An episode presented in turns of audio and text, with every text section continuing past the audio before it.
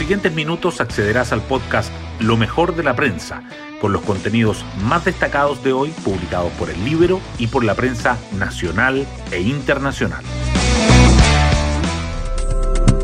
Buenos días, soy Magdalena Olea y hoy lunes 25 de octubre les contamos que hoy se cumple un año desde el plebiscito que dio comienzo al proceso constitucional y dos años de la multitudinaria marcha de 2019.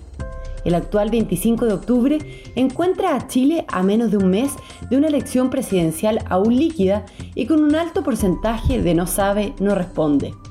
Los aspirantes a la moneda con más posibilidades, seguras encuestas, intentan en estos días acercarse al preciado votante de centro. Hechos clave para esto será la votación del cuarto retiro de fondos de pensiones que se retoma esta semana en el Senado y el polémico proyecto del indulto de los presos por el 18 de octubre. Las portadas del día. Los diarios abordan diferentes temas. El Mercurio destaca que ante la presión inflacionaria aumenta las restricciones a los créditos hipotecarios incluso a plazos de solo 15 años. La tercera resalta que la región metropolitana duplica sus casos activos de COVID-19 en las últimas dos semanas el diario financiero subraya que el Nobel de Economía ve complejo mismo salario mínimo para todo Chile y el Libero remarca las comisiones a las que más han faltado en sus periodos parlamentarios, Boric a salud y Proboste a igualdad de género. La campaña presidencial sobresale. El Mercurio dice que Proboste lanza su programa de gobierno con foco en los pueblos originarios, en la educación y el género. El diario financiero agrega que el plan de la candidata demócrata cristiana incluye un nuevo pacto tributario y una batería de medidas para aumentar la recaudación. La tercera señala que Chile Podemos Más advierte los riesgos de la arremetida de Sichel contra Cast y el Libero realza un análisis de Roberto Munita sobre la secuencia inicial de la franja electoral. Además, los diarios llevan el triunfo de Colo Colo sobre Universidad de Chile. El Mercurio también destaca que Salud vuelve a potenciar el hospital digital para que supere el millón de atenciones, que el presidente de la CMF, Joaquín Cortés, dice que no estamos defendiendo a las compañías, queremos evitar que se dañe a los pensionados, y que el ministro del Interior enfrenta hoy una interpelación por la crisis migratoria en el norte. La tercera, por su parte, resalta que suben las postulaciones a los colegios particulares subvencionados y caen en la red pública. El alcalde Codina habla de la violencia por el aniversario del 18 de octubre y afirma que la inteligencia policial está en deuda y que los reportes de operaciones sospechosas de lavado de activos se disparan este 2021. Hoy destacamos de la prensa. Los expertos prevén que la tasa superará el 6% en diciembre para los créditos hipotecarios y que las restricciones se profundizarán.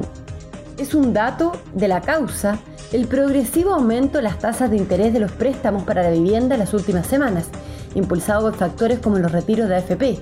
El análisis de los expertos coincide en que si la incertidumbre continúa, seguirán al alza. Además, varias entidades financieras han acotado los plazos hasta en 20 años, pero se prevén más restricciones. El Banco de Chile ya comunicó que hará créditos solo hasta 15 años plazo.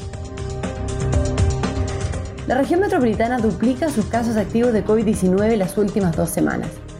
De acuerdo con las cifras informadas por el Ministerio de Salud, la capital tiene 6.738 casos activos, lo que representa un aumento de 106,75% en 14 días, que es la mayor alza desde el 18 de mayo de 2020 y la cifra más alta desde el 12 de julio de 2021.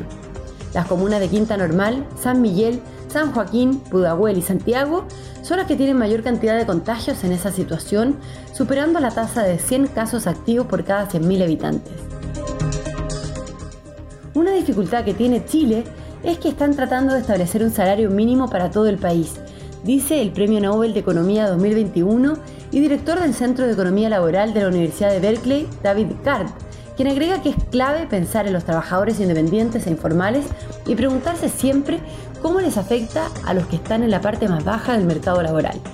Por otro lado, afirma que las empresas van a tener que intentar competir ofreciendo trabajos ligeramente mejores.